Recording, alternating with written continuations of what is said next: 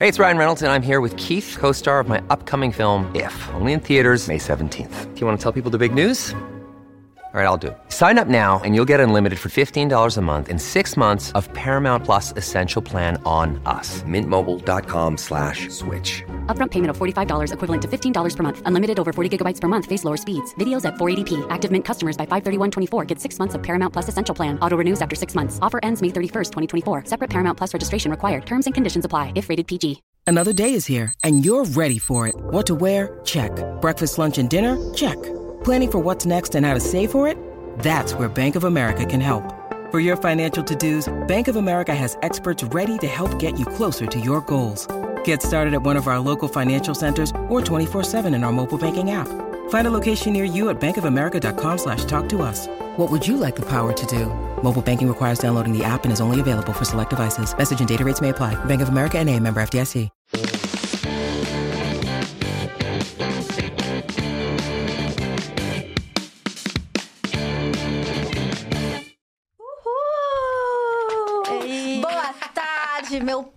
Estamos hoje aqui com Jasmine Fioli. Ei, gente. Ai, muito prazer estar aqui. Eu amo. Uma Já tô ficando acostumada aqui, tá? Tá gostando da cadeira, né, amiga? Podem me Gabi chamar mais. assinou tanto livro, deu tanto abraço, que tá sem voz. Melhoras, amiga de Melhoras. verdade. Que Mas se recupera... precisar de mim, estarei aqui, tá, Gabi? Eu acho que a gente tinha que fazer uma... ah, nós três aqui. Ai, vamos. Uma coisa mais pra, pra- pra, né? Ai, Contar caso. Contar caso. Eu acho que ia ser divertido. Eu acho. Hoje nós estamos aqui para falar sobre coisas incríveis, para falar sobre moda, para falar sobre beleza, para falar sobre empreendedorismo também. Com uma mulher que é sensacional e que traz isso há muitos anos. Isa Silva! Que prazer ter você aqui. Ah, e assim, uma amiga. Então eu tô aqui. Ai, que lembra aquele, daquele dia? lembra amiga. daquele dia? Amiga de mais de 10 anos. Gente, vocês são amigas assim há muito tempo. Muito Ai, vai ter tempo. fofocas, então. Muitas fofocas. Muito. Eu conheci Isa quando você chegou em São Paulo, né? 2015. Desfile na Casa de Criadores. E hoje a gente vê desfilando em São Paulo Fashion Week, fazendo collab com grandes marcas, Havaiana, C&A. Tua carreira cresceu meteoricamente, se a gente for pensar num curto espaço de tempo, né? Sim, amiga, as nossas carreiras, Nossas né, gata? carreiras, as nossas. as nossas carreiras, porque é, eu acho que a gente faz parte de uma geração, tanto eu quanto a Nathalie, como outras e outros, que a gente foi aquela geração, né, falando sobre a nossa beleza, sobre a nossa consciência racial, de trazer coisas para o mundo melhor. E como o mundo pedia diversidade, ainda pede diversidade e humanização, a gente conseguiu esse bonde e estamos aqui plenas, prósperas. Amém. Amém. Axé. Axé. Amém, axé, Amém, amiga. axé. Acredite no seu axé. Sim. E, tipo, pra mim é muito encantador, é, sabe? Tipo, é muito bom estar em momentos como esse, de ver pessoas que a gente viu há muito tempo ali no comecinho da internet, canal, fazendo. E hoje a gente tá falando sobre prosperidade, sobre compreender. E o mais engraçado, eu acho que eu nunca me vi sendo aquela pessoa que fosse inspirar outras pessoas, né? E a gente acabou, a gente acaba inspirando outras pessoas, a gente acaba sendo aquelas pessoas para potencializar, para dizer para as pessoas, você vai conseguir também, vai em frente. Então é muito importante estar aqui. Obrigada por esse lindo convite, aqui no horário do meio-dia. Horário de almocinho, uma Do coisa mais gostosa. E a tua história começou muito antes de você vir pra São Paulo, muito antes da Isaac Silva. Começou lá em Salvador, na Bahia. Salvador, né? Em Salvador. Exato. Come- Na verdade, começou em Barreiras. Tua cidade natal. Isso, Como minha é que- cidade natal é no Oeste Baiano, uma cidade pequena e grande ao mesmo tempo, mas eu ainda acho que ela é pequenininha. Tipo, da última vez que eu estive lá, no aniversário da minha avó de 81 anos, tinha uma carroça no meio da cidade, assim. Eu fiquei, gente, uma carroça. Eu amo cidadezinha, assim. Eu sou do interior de Muito. Minas. Aí tem essas Ah, coisas então, ainda. Sabe essas... E você costuma ir lá? Aham, sempre. Então é muito gostoso, sabe? Tipo, eu Pra fui lá. descansar. É uma Pra des- delícia. Fiquei na casa da minha tia, aquela coisa assim, sabe, tranquila, de você parar e ouvir sua respiração, Aham. sabe? Tipo. E aí eu sou dessa cidade pequenininha. E quando eu fiz a minha transição, eu comecei a fazer muita terapia, comecei a pensar muito na vida e fui lembrando da criança que eu era. E aí, nesse momento, lá na minha cidade, que a moda me foi apresentada. Porque, como eu era uma criança, eu digo que eu era uma criança lúdica, já, lúdica, uma criança trans ali, eu ia brincar com as meninas, as meninas não deixavam. Eu ia brincar com os meninos, os meninos não deixavam. Então as crianças começavam a me bater, jogava pedra, fazia muita maldade. Que criança, né, gente? A gente sabe. É. Então, sociedade, né? Sim, e dentro da escola também. E nesse ateliê de Morena, que é uma grande, foi uma grande amiga da família, lá que eu vi a máquina de costura, ela tinha o radinho dela, tinha televisão, um cafezinho, eu ficava lá. Quantos anos? Eu tinha uns 5, 6 anos de idade. Era muito criança. Gente. Muito. Então, Você já se interessou assim de cara? Já, porque o que mais me encantou, Jess, foi tipo eu ver as pessoas chegando com aquele metro de tecido. E eram tecidos lindos, sabe? Estampados. E o cheiro do ateliê também me encantava muito, o barulho da máquina. E ver aquela mulher ali parada no tempo, costurando e me contando causas da vida dela.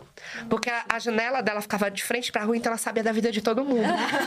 então, Morena era uma grande fofoqueira. Então ela Era um ponto na interior, barra, um né? olho na barra, outro no, isso, no, no então ela povo. sabia da vida de todo mundo. E eu ficava lá, e ela, e ela era confortável comigo porque ela me entendia.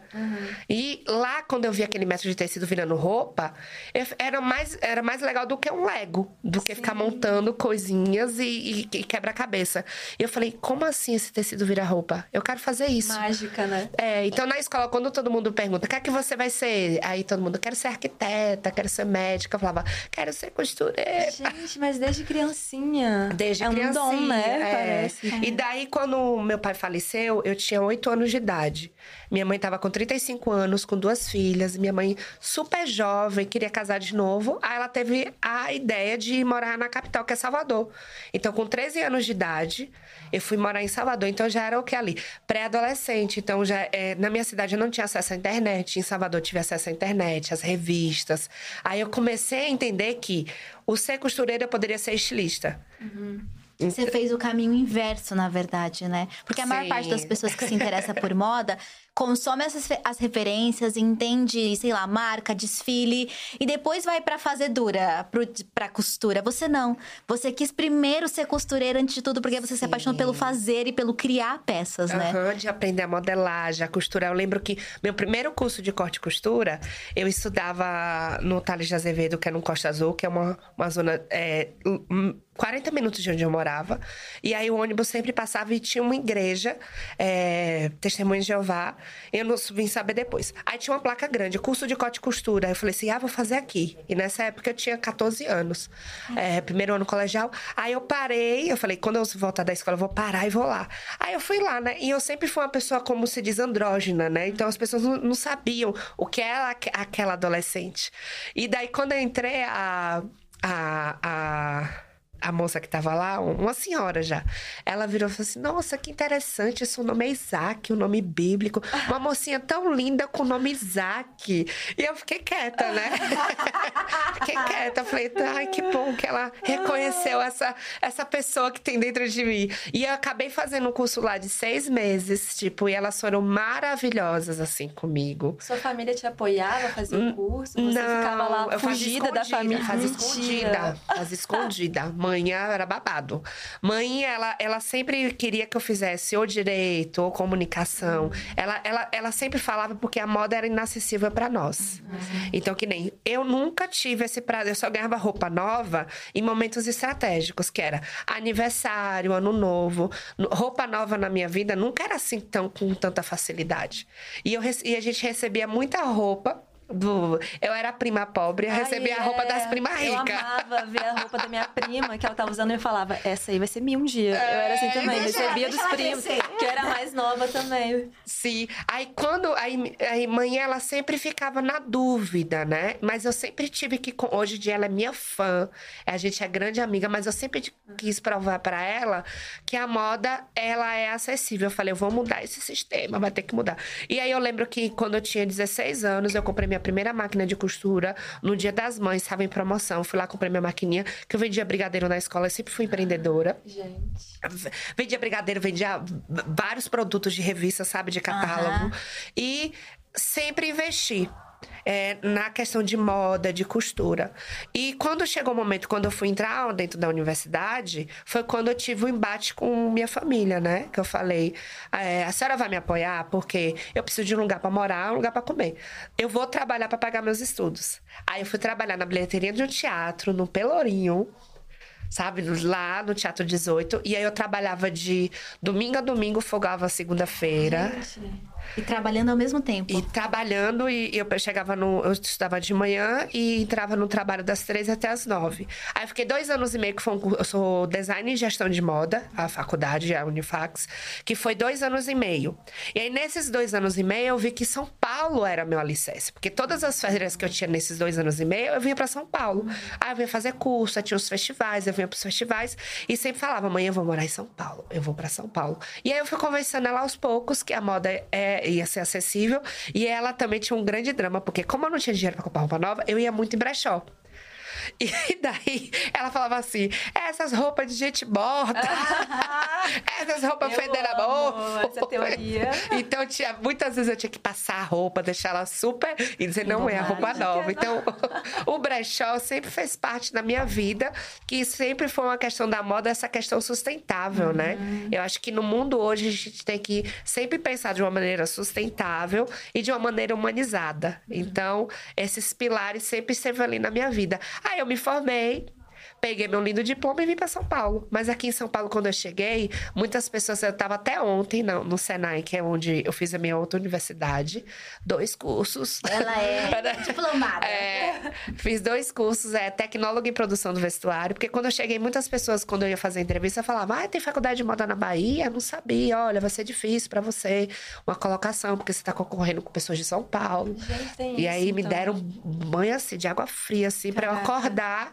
E aí eu fui fazer fazer um outro curso de três anos e meio. Então, uma graduação que normalmente é quatro anos, cinco anos, eu acabei fazendo tipo sete anos, né? Dois anos e meio mais três anos e meio. Caramba! Você já tinha meio que, desde o início, planejado a tua vida, né? Sim. A carreira que você tem hoje, o que você montou, tudo que você fez te levou para isso. Você, ao invés de fazer moda, foi fazer gestão, design e gestão. Você já tinha então o desejo de empreender. O objetivo sempre foi viver da moda e construir uma marca. E é incrível porque hoje você de uma certa forma já mudou o mercado, né? Falando sobre representatividade, acho que me, me corrija se eu estiver errada, mas o teu desfile foi um dos primeiros desfiles, se não o primeiro, que a gente viu uma maioria de modelos negras. E isso, sei lá, em 2015, no teu primeiro, na tua primeira casa de criadores, foi revolucionário. Ainda segue sendo, mas você conseguiu se estabelecer nesse mercado negando ele ao mesmo tempo. Esses processos é, na faculdade, como é que foram? Você teve que lutar e questionar o que você aprendia? Ou você sempre, de uma certa forma, teve, abertura, foi bem-vinda? Não, amiga. Eu lembro que no desfile de Nandaras Brasil tem lá no seu canal, que tem. você foi lá cobrir, que Nathalie sempre, né? Ela, de desfile moda, ela sempre estava ali. É, nas universidades, eu, eu, me, eu, eu, peguei uma barreira muito grande, porque nunca foi me apresentado uma estilista negra, nunca foi me apresentado uma estilista indígena. E eu ficava assim, gente, será que a gente não existe? Falei, meu uhum. Deus, como assim? E eu sempre fui questionadora, né, dentro da universidade. Tanto na, na escola quanto na universidade. Na escola, eu aprendi a ficar quieta. Porque eu era uma aluna exemplar inteligente, mas os professores, eles não entendiam quem era aquela pessoa ali. Então, eu sofria também essa violência dos professores. Então, eu sempre fui uma aluna participativa, mas calada. Uhum. Dentro da universidade, eu comecei a opinar. E começava a questionar. Falei, é, professora, existe algum estilista negra? E, tipo, aquele silêncio. E daí onde eu tive que perceber que eu seria uma pesquisadora. A primeira coisa que eu pesquisei, eu lembro quando eu abri a internet na faculdade, eu chorava. Que foi a história da Annie Loy. Annie Loy é uma estilista afro-americana. Hoje em dia, os estilistas afro-americanos têm um museu dela, falam sobre ela. A Annie Loy, ela fez o, vestido da Jacqueline Kennedy. A Annie Loy, ela vestia todo mundo daquela época, chamava aristocratas, né? As pessoas, os americanos ricos. E a Annie Loy, ela vem de, de uma família de avó é, costureira, é, ex-escravizada. A mãe dela nasce livre e ela nasce livre.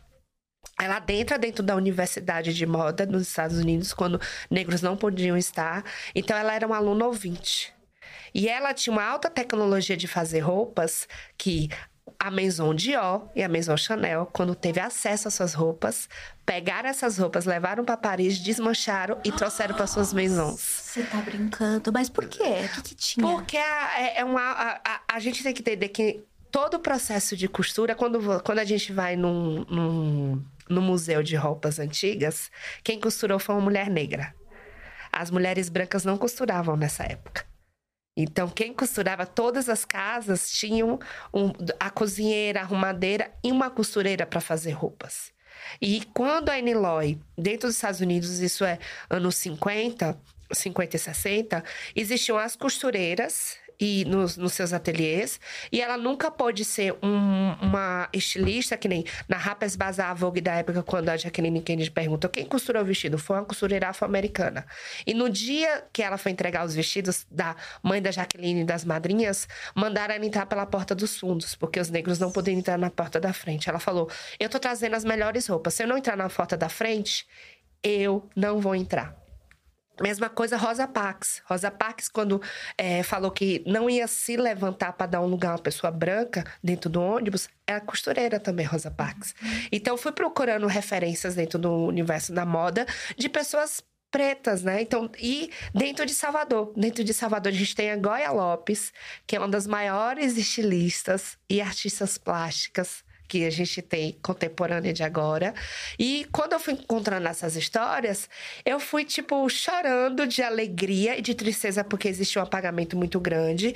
E hoje as universidades trazem nomes para dentro da universidade, mostrando que pessoas é, negras e indígenas fazem parte da cultura de moda. Então, quando eu fui buscar dentro da minha pesquisa onde estavam essas estilistas, esses estilistas, eu fiquei assim, nossa, nós existimos. E quando você me pergunta que eu fui uma das pioneiras, eu fui uma das pioneiras porque, assim como você, a gente bateu de frente. Eu agradeço muito o Laboratório Fantasma, porque eu já fazia Casa de Criadores, que é a maior semana de moda da América Latina para novas criadores, novos criadores. E quando eu entrei dentro da Casa de Criadores, eu que trazer esse bonde, que já estava ali, muitas marcas. Aí, quando o Laboratório Fantasma fazia São Paulo Fashion Week, que foi a primeira marca a falar sobre esse empoderamento, levar pessoas negras, gordas, a diversidade no desfile, eles fizeram umas três ou quatro edições e saíram. E era a única marca. E quando saiu, a São Paulo Fashion Week ficou sem nenhuma marca representando, assim, essa cultura racializada. E daí eu recebi o convite junto com a Angela Brito, que é uma estilista maravilhosa de Cabo Verde, do Rio de Janeiro. Ela mora no Rio de Janeiro. E o Luiz Cláudio, que já estava lá, mas o, o Luiz Cláudio nunca trouxe racialidade para ele, né? Então, que, quando eu entrei no evento, ele falou assim: Nossa, como é bom receber vocês, porque ele era o único estilista desfilando ali no evento. E hoje, que nem de, eram 46 marcas, três marcas racializadas. Hoje são 53 marcas com 18 marcas, como Dedezeiro, Meninos Reis, então, Ateliê Mão de Mãe. Então, eu acho que a gente está no momento de falar sobre isso. Então, hoje, quando eu dentro dentro da universidade, é apresentado o meu trabalho, o trabalho do- dos outros profissionais e das outras pessoas que tiveram esse apagamento. Então, quando. Imagine quantas Aniloys foram esquecidas. E a história da Aniloy, ela, eles fazem uma grande pesquisa, por quê? É, ela tinha uma alta qualidade de acabamentos de alta costura e os ateliês de Paris não tinham. Então, tinha, tinha uma, uma atriz americana que ela sempre usava Dior e Chanel. E, e ela, foi, quando ela o, o Oscar, ela tava com o vestido da Anne Loy. Aí o próprio Christian Dior falou que vestido roupa maravilhosa. Ela falou, ah, me empresta. Aí levou. A própria Chanel do mesmo jeito. Tipo, a atriz foi receber um prêmio em Paris. Aí falou, ah, que roupa maravilhosa, me empresta essa roupa. Então, daí onde a gente vai tendo esse conhecimento ancestral da costura, né? When you need mealtime inspiration, it's worth shopping Kroger, where you'll find over 30,000 mouthwatering choices that excite your inner foodie. And no matter what tasty choice you make, you'll enjoy our everyday low prices, plus extra ways to save, like digital coupons worth over $600 each week. You can also save up to $1 off per gallon at the pump with fuel points. More savings and more inspiring flavors make shopping Kroger worth it every time. Kroger, fresh for everyone. Fuel restrictions apply. This episode is brought to you by Reese's Peanut Butter Cups. In breaking news, leading scientists worldwide are conducting experiments to determine if Reese's Peanut Butter Cups are the perfect combination of peanut butter and chocolate.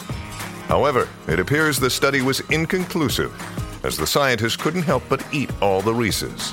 Because when you want something sweet, you can't do better than Reese's. Find Reese's now at a store near you. Faz todo sentido. e fico pensando aqui também, nesse processo todo, chegou em São Paulo, muito certa do que queria.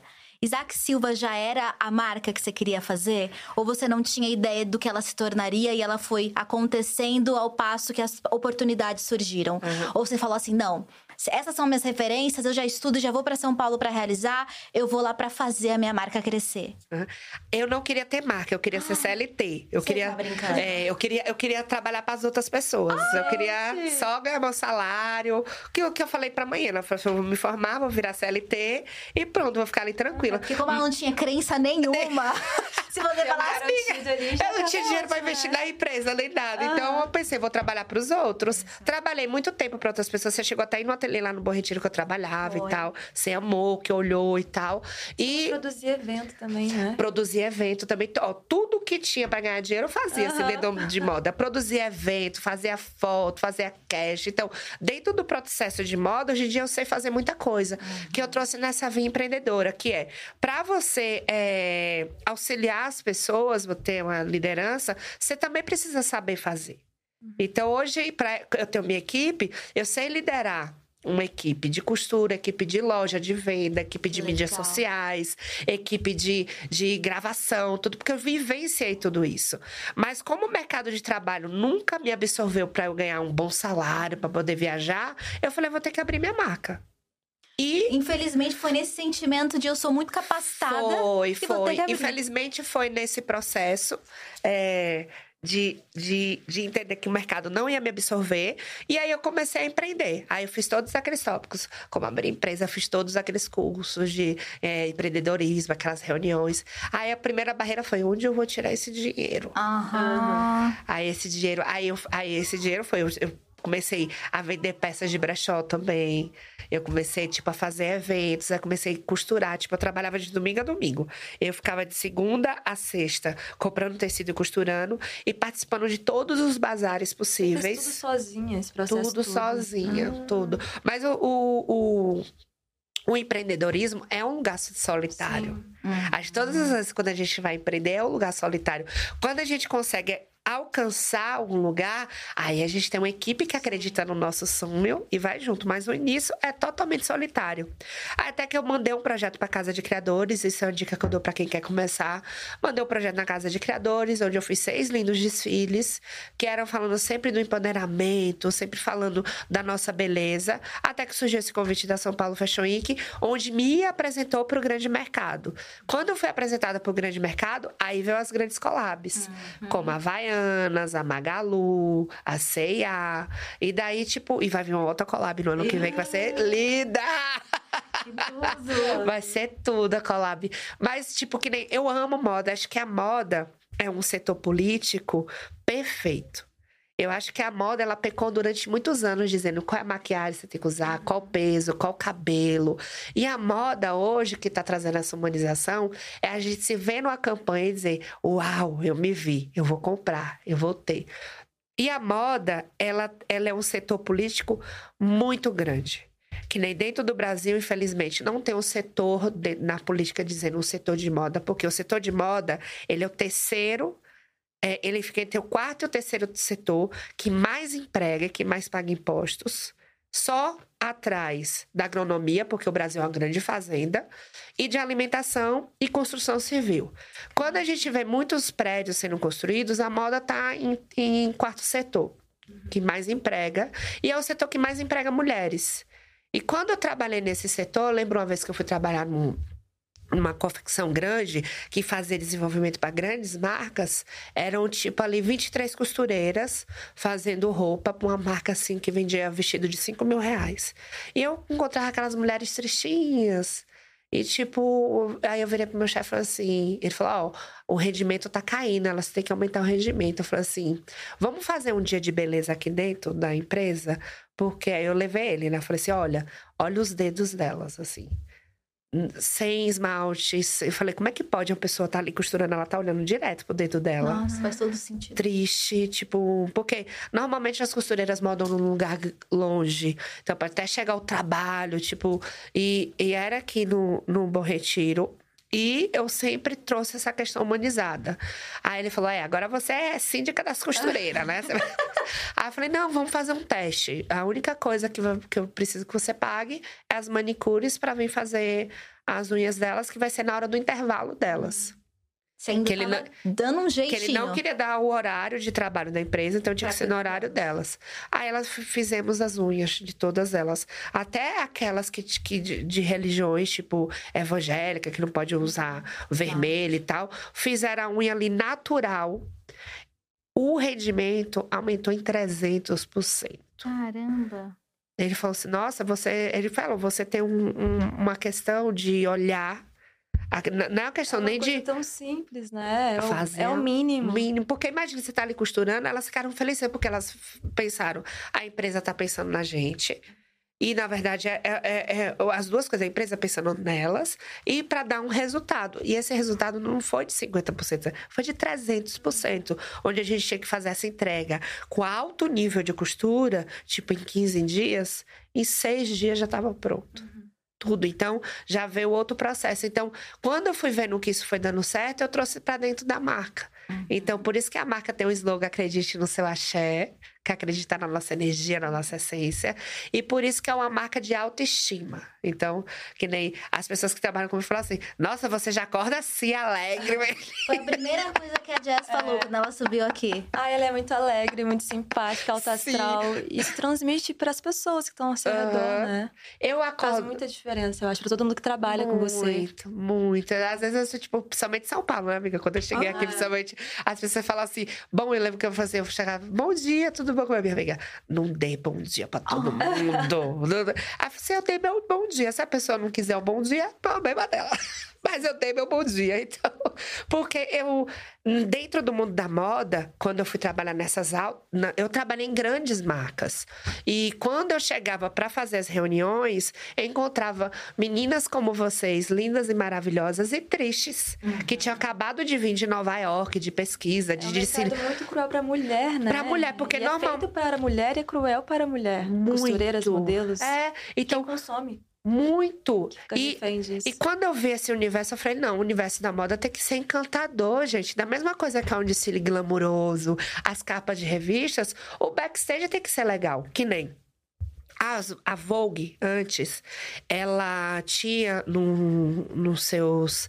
As pessoas que colaboravam, 99,% de homens. Caraca. O fotógrafo era homem, o maquiador era homem, o stylist era homem, tudo. Uma revista voltada para o mundo de mulheres. E daí, quando to- o seu setor de Vogue todo, de todas as outras revistas, elas começaram a trazer mulheres para dentro da revista. E hoje, dentro das revistas, tem uma diversidade grande de pessoas trans, queer, mulheres, sabe, de homens. E hoje a gente vê uma maior representatividade. E isso é, eu acho, quando me perguntam qual é a época que você queria viver, eu falei isso nessa época, porque eu tô conseguindo fazer algo de diferente. É onde a gente pode fazer um diferencial. E eu, dentro do mercado de moda, eu fico muito agradecida de poder fazer. Ainda somos um, um lugar pequeno, porque a gente ainda é, esbarra em vários setores que não entendem e não querem entender. E onde eu digo, para o mercado de luxo sobreviver, ele tem que falar de diversidade. Se o mercado de luxo não falar de diversidade, ele vai, em algum momento, acabar. Você acha que em algum momento. Acaba sendo. Um exemplo, Victoria's Secrets. Exatamente. Quem, quem, quem achava que a Victoria's Secret ia acabar? E a Victoria's Secret é um mercado de- lá fora, pra gente também, um mercado de luxo, de lingerie, de produtos, de, de, de hidratante e tudo, e acabou. Mas você acha que em algum momento vai reverter isso? Não, Já tá mas- revertendo, eles vão vir. A, a Rihanna veio aí mostrou como se faz. E agora A eles vão Riri, atrás. Eles estão fazendo agora, que eles contrataram várias pessoas. A Rony Dijon, que é DJ famosíssima, vai fazer parte. Eles fizeram um casting, É, o que tipo. aconteceu aconteceu também recentemente com a Balenciaga é isso, né? A marca no auge, uma crise, né, política gigantesca de posicionamentos, jogou ela no, no fundo de novo, Sim. né? Então, política é moda. Muito. E a gente vê agora com a Barbie, né? Com a Barbie. Com a Barbie, que é tipo, imagine o setor. a- era a boneca que vendia. A cada dois minutos eles falavam, a gente vende uma Barbie. E quando eles viram o empoderamento feminino dessa boneca, não é, não, não é que você seja errado você nascer loira, bonita, rica, mas é errado você ser. Nascer nesse privilégio e se manter preconceituosa e achando que o mundo é só você. Então, quando a Nossa, Mar... você resumiu perfeitamente o filme. É, eu não assisti ainda. Não, mas, mas é isso. E, e imagine, a Mattel, quando viu que as vendas estavam caindo, porque a gente vive no mundo capitalista, todo mundo quer dinheiro. Quando viu as vendas caindo, o que, é que eles fizeram? Eles fizeram uma alta reunião chamando, que nem aquelas pessoas não tinham aquele entendimento, mas chamam pessoas humanizadas para assim pensar como trazer essa nova Barbie para o mundo de hoje. Tipo, eu era encantada pela Barbie, todas nós, e, e a gente não tinha esse entendimento, né? E hoje, para essa nova geração que vem, já entende o, o, o, o, que é essa Barbie. Imagine eles, eles pensarem de fazer algo que todo mundo vai vestir rosa, todo mundo. Imagine. Uma loucura. Uma loucura. Então, e, e pensar o quê? Humanização. Isso também é um mercado de luxo, porque a Barbie é uma boneca cara, não é todo mundo que podia comprar, mas para o mercado de luxo sobreviver, ele teve que fazer o quê? Falar sobre diversidade, sobre humanização. E ao mesmo tempo, mesmo fazendo isso desde o início, com certeza você esbarra em vários limites, né? Pensando na tua trajetória lá na oficina de costura, trabalhando para outras marcas, quais foram os momentos em que você virou e falou: quando eu tiver minha marca, isso aqui não vai acontecer? Ou eu vou fazer diferente? Uhum. Quando eu via muitas pessoas chorando, os gritos, né? Caraca, gritos. Gritos. Ah, isso aqui tá um lixo. Como é que eu pago vocês para viajar para fora e trazer esses lixos? Tipo, que nem na moda a gente tem uma cultura muito grande, que é uma coisa que eu, eu dou muita palestra, que é economia criativa. Economia criativa o que é? Muitas marcas nacionais viajam para fora para pesquisar, que nem agora as marcas estão viajando para pesquisar sobre o inverno 2025 e o verão 2026. Então, elas estão sempre à frente. Nosso diretor falou que esse é o pilar das faculdades agora, economia criativa. Economia criativa. A economia criativa, que é, eu falo sempre, tudo bem você viajar para fora para fazer as pesquisas, mas o consumidor, a consumidora final está no Brasil. Então, viagem pelo Brasil, entenda o que essas. Porque nós somos diversas. A mulher de Salvador, do Sul, sabe? Tipo, da sua cidade, de- do seu bairro. São pessoas diferentes que estamos ouvindo coisas diferentes, comendo coisas diferentes e- queremos algo diferente. Então, quando a gente começa a viajar muito para fora, a gente está o quê? É, aumentando essa economia criativa lá. Que é o você paga o hotel, a passagem, você gasta lá. Valoriza as referências de lá. É, valoriza a referência de lá. Quando você traz para cá, você acaba valorizando dentro de Brasil. E essa economia criativa também é comprar de pequenos e pequenos empreendedores para que eles virem altos empreendedores. Foi o que eu falava para todo mundo. Gente, compra de mim que eu preciso crescer. Gente, compra, minha gente. Compra, pelo amor de Deus. Porque minha, minha, minha, ó, ó como, ó como eu trabalho com a roupa que é sustentável. Ó como, ó como eu tô fazendo tudo certinho. E a minha grande é, sorte também foi quando eu fiquei muito durante a pandemia, o WGSN me botou lá em cima. WGSN, explica pra gente. O WGSN é o maior canal de, de cultura de tendência, né? Currante, né? Então você paga esse site e você tem tudo ali. Tudo que você quiser saber, gastronomia, de moda, principalmente moda, de cores, que nem todo, toda grande marca paga o WGSN para você ter um acesso. E o WGSN, a equipe de lá, né, as pescadoras de tendência, falaram, tipo, ah, dentre eu outras marcas, e me colocaram lá em cima. Nisso, como eu já estava em São Paulo Fashion Week sendo apresentada, eu recebi convites internacionais. E recebi também convites nacionais para fazer as collabs. Os internacionais, é que nem a Universidade de Viena, na Áustria, eles fazem um trabalho muito grande de moda sobre gênero. Que eles fazem um trabalho assim belíssimo. Mas infelizmente acabei não indo porque veio a pandemia. Uhum. E aí o convite não se renovou, porque mudou a diretora e tal, mas futuramente irei lá. Mas eles são um trabalho muito legal. Quem era diretora do curso de lá, é a Viviane Washwood, que, que faleceu, a estilista de Caraca. Londres. A Viviane, que era a diretora do curso de lá. Então, a moda tá vindo muito por esse viés. Então eu fico muito feliz por conta disso, né? Tipo, e de ver mais mulheres na linha de direção, porque os homens, eles estiveram muito à frente na linha de direção, e hoje a gente vê várias, que nem a primeira vez que a Casa de Ó tem uma, uma, uma estilista mulher na frente. E, é, e tem um- uma maquiadora que é a Pat McGrath. A Pat McGrath, ela assim, maravilhosa. Essa mulher mudou o, o, o mundo de se ver que nem quando me perguntaram de referências. A Pat McGrath é uma mulher é de Londres, de pele retinta, maravilhosa. E ela que faz as a alta maquiagem de todas, Chanel, Dior, a Fenty Beauty. É, Arrepia, né? é, não, e ela mudou o mercado a partir dos anos 90. Então, essas referências que eu trago para dentro da marca. Amo muitas outras referências que se tem de história da moda, né? De mulheres como Schiaparelli, como a própria Chanel. Então, a, a nossa, aqui no Brasil, Zuzu Angel. Zuzu, a história dela é muito interessante e dolorosa, porque a Zuzu Angel, ela é assassinada na ditadura militar. E a Zuzu Angel é a primeira estilista mulher. Porque naquela época, as mulheres não poderiam ser estilistas. As mulheres tinham que ser costureiras. Os estilistas da época, Dene, Clodovil e essa alta moda brasileira, não deixavam as mulheres ascender. E a Zuzu foi a primeira que peitou aquele momento de ser uma mulher separada, desquitada, que estava lutando pela vida do filho dela para saber o que aconteceu com o Estúdio Angel. E foi a primeira a fazer um desfile político. Então, a Zuzu ela é muito importante e foi assassinada. Foi, foi assassinada é, num acidente automobilístico, porque ela já estava, tipo, incomodando a ditadura militar daquela época. Então, Zuzu Angel é uma das estilistas assim, que eu amo de paixão, assim, e pela sua história, de dizer como a moda pode ser política. E como a gente pode trazer para os dias de hoje essas histórias, essas essências. E dizer que a moda brasileira existe. A moda brasileira é, é referência lá fora. Quando eu sempre investi em educação, acho que a melhor coisa que a gente pode investir na gente é educação. E quando eu fui fazer um curso caríssimo, é, uma grande pesquisadora holandesa, ela veio e era para todo mundo da alta moda brasileira.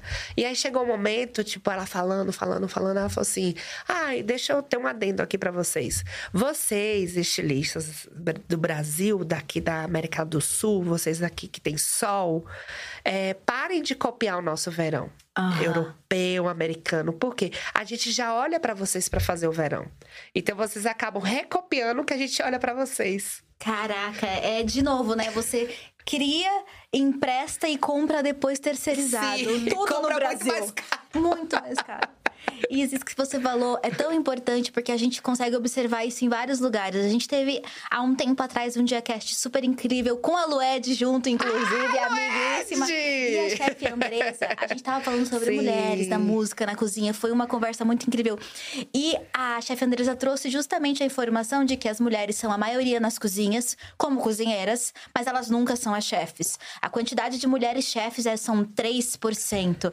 E aí você tem uma movimentação gigante no mercado, né, da gastronomia para tentar mudar. E novamente na moda, que é isso. Eu não tinha ideia de que era uma das mai dos maiores empregadores no Brasil. Sim. A gente tem mulheres sendo costureiras, mas não necessariamente sendo estilistas e diretoras, né? O que é surreal, porque a maior parte das consumidoras também são mulheres. Sim. E aí eu lembro muito da figura do alfaiate, né? Que quando a gente pensa no passado, em moda, em, sei lá, costura, sei lá, teoricamente boa ou elaborada, a gente tem essa figura muito mais elaborada, estilizada, que é o do, a do alfaiate. Então a Muito gente não tem a masculinizada, né? alfaiata. Alfaiata. Mas você também não tem o costureiro. Geralmente é a costureira, né? E aí ficou pensando que você teve que lutar, você já falou, contra tudo isso, né? E reestabelecer e buscar suas próprias referências. Mas hoje, entendendo essa tendência de diversidade, como é que você acha que a galera que tem grana tá se adaptando a isso? Quando você surge no São Paulo Fashion Week, você tá num mar de marcas que já estão lá com 90% de modelos é, brancas, que já estão lá produzindo conteúdo para o mercado de luxo que é branco. Quais foram os desafios enquanto uma empreendedora para ascender dentro desse mercado brasileiro, que a gente sabe que talvez só esteja aceitando um pouco mais isso agora? Uhum. Ó, amiga, é eu tenho um, um, um, grande carinho que existe muitas pessoas, é, como você falou, dessa que, te, que tem o, o dinheiro para pagar para essa alta moda. E eu lembro, eu gosto de ser, ver muitos os momentos. Que nem hoje, eu tenho um 60% das minhas clientes são pessoas negras, indígenas e 40% mulheres brancas. E 40% de mulheres brancas e de homens brancos, é, independente de gênero e tal, é, eu lembro muito de uma história, que é da Marilyn Monroe. Então, a Marilyn, quando você vai estudar de fundo a história dela, ela era feminista, era uma mulher à frente do tempo dela. E eu adoro ela, sou apaixonada. Mas o mundo preconceituoso, misógino, machista, exotificou essa mulher ao máximo. Ela era antirracista no tempo dela. Então, eu sempre comparo que a, a, a, as pessoas brancas, elas viram os escudos e apoiam nessas marcas e compram e usam. Que nem tem uma passagem da Marilyn que ela, ela nunca entendia como o mercado americano era preconceituoso, racista com as pessoas negras. E ela amava jazz e ela não entendia porque todas as casas de jazz que ela, que ela ia só tinha mulheres brancas cantando e ela dizia o jazz é negro, porque vocês não trazem as cantoras negras? Daí ela encontra, ela vê a Etta Fitzgerald e ela fala assim: Nossa, por que você não tá cantando num, num lugar melhor? Aí ela fala assim: Eu não faço perfil, porque é, sempre quando tinha uma mulher negra cantando, era uma mulher negra de pele mais clara, uma mulher negra é, mais magra. E a Etta Fitzgerald era, era gordinha, corpulenta e com a voz, tipo assim, gigantesca. E daí ela vira e fala assim: Não, eu vou mudar isso. Eu vou te colocar no melhor, na melhor casa de jazz, que já chama é, Mambo, em, em Los Angeles. E você vai cantar lá, assim, mas eu só é, a gente não é, a gente não pode cantar nessas casas. E todas as casas que a gente canta, a gente tem que entrar pela porta de trás e às vezes põe uma cortina, a gente nem aparece, as pessoas só ouvem nossa música, as pessoas não veem que a gente, que nós somos a banda, são pessoas negras. E a Marilyn fala: "Não, vou te colocar na melhor casa" e ligou pro dono, o dono falou: "Não, não tem como". Aí ela fala: "Se você colocar ela, eu vou sentar na mesa todas as noites que ela cantar". Caraca, não sabia dessa. Tem, também esse lado da ideia. Muito. Então, então é, o mercado não mostra essa Marilyn né? antirracista. Uma mulher à frente do tempo, ela escolheu o homem que ela queria casar. Uhum. Ela foi empreendedora quando a própria Hollywood, o mercado, começou a roubar ela, ela montou a produtora dela. E ela foi boicotada no, no, momento da vida dela, porque ela produzia, ela cuidava do figurino, da maquiagem, ela dizia os roteiros que ela queria fazer. Então, e infelizmente pagou com alto preço, né? Com a vida. Então, mulheres normalmente pagam no alto preço pela vida. E, e quando, quando tem essa passagem da Melly com essa grande cantora de jazz, ela vai, canta, tem foto delas juntas, assim, ó, bem plenas, belíssimas. Depois vocês põem no Google, tipo, sabe, as duas rindo. E aí onde eu falo sobre isso, que, tipo, é, a gente tem que fazer um trabalho em conjunto. Então, quando eu tenho essas pessoas que acessam a loja, elas, elas sabem que elas estão sendo antirracistas, porque elas estão comprando produtos de pessoas negras, pessoas indígenas. Quando as pessoas me perguntam assim, como eu consigo ser antirracista? Eu falei, compre produtos de pessoas negras e indígenas. Faça essa economia criativa girar. Que é sobre isso. Então, são essas histórias que eu fico mais. É com mais vontade de criar, com mais vontade de fazer coisas, porque já é lá do passado. Uhum. Foi lá do passado a história dessas duas grandes mulheres, onde essa, outra, essa primeira grande mulher linda, maravilhosa, um ícone, ajudou um outro ícone do jazz, que precisava do quê? Só dessa chance. Que incrível, caraca. e eu imagino também que esse processo ele te exponha cada vez mais a muita gente que consome muita coisa. E trazendo polêmicas, né? Citou a, a Lab Fantasma e eu lembro num dos primeiros desfiles que teve aquela grande discussão sobre o valor da peça, né? Que era uma peça com a Elsa bordada. Sim. E foi uma peça num dos desfiles, acho que do São Paulo Fashion Week da Lab Fantasma, que a Elsa tinha sido bordada na mão. E girou um grande burburinho sobre o valor daquela peça que eu nem lembro qual era. Mas as pessoas diziam que não valia, que era claro demais e que não poderia ser acessível e diverso, não poderia ser diverso e politicamente correto, custando aquele valor.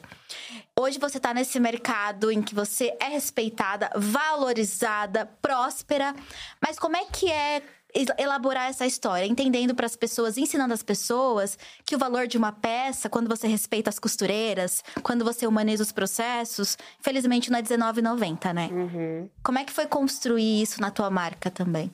Ah, lembrando de Elza, Elza foi uma grande madrinha e quando você foi fazer a entrevista com ela, lembra? Nossa, Tipo, ela Chorei muito. Uma entrevista linda, linda, linda que você tem com ela. A Elza foi a primeira grande artista que eu tive acesso e ela que me apresentou pro grande mercado. Eu já tinha esse grande mercado que é Nathalie da Mata, a Aline, que é a Lued, que é essa nova geração que eu faço parte. E quando a Elza, a Elza me chama para vestir ela, foi assim, uau! E teve o a Elza e o Emicida sempre foram tipo super parceiros. E quando começou essa discussão de peças, existe dentro do mercado peças que vão ser mais caras. Por conta do processo, por conta da mão de obra. E a gente entende que pessoas negras, elas, elas, elas, elas falam, nós estamos em ascensão e não posso con- conseguir comprar essa peça. Aí eu faço a camiseta do Acredite no Seu Axé. Então, uma peça mais acessível. É criar produtos que sejam mais acessíveis, mas ter produtos que não são tão acessíveis, como a jaqueta que eu tô usando, que todo mundo fala, nossa, quando eu tiver uma grana maior, eu vou comprar jaqueta. Então, normalmente as pessoas compram camiseta e logo em seguida compram jaqueta. Como eu já tive histórias, tipo, de chorar dentro da loja, tipo, uma chega uma família e com a mãe, empre- é, empregada doméstica, com as filhas da universidade, e falando, tipo, ó, viemos aqui comprar suas peças porque minhas filhas adoram, minha mãe te adora. E, tipo, foram lá comprar e falaram, tipo, ó. A gente juntou um dinheiro para poder comprar, porque a gente queria que isso acontecesse. Tem uma história também da Nataildes, que ela nasceu no Natal, uma ex-empregada doméstica que tava, tá com 75, 79 anos na época. E ela entrou na loja, que ela, a, a- loja ali na Santa Cecília, perto de Genópolis, e ela disse que sempre passava ali achava a loja linda. E ela entrou, uma senhora negra, e falou: Ah, eu vou fazer o meu primeiro cruzeiro.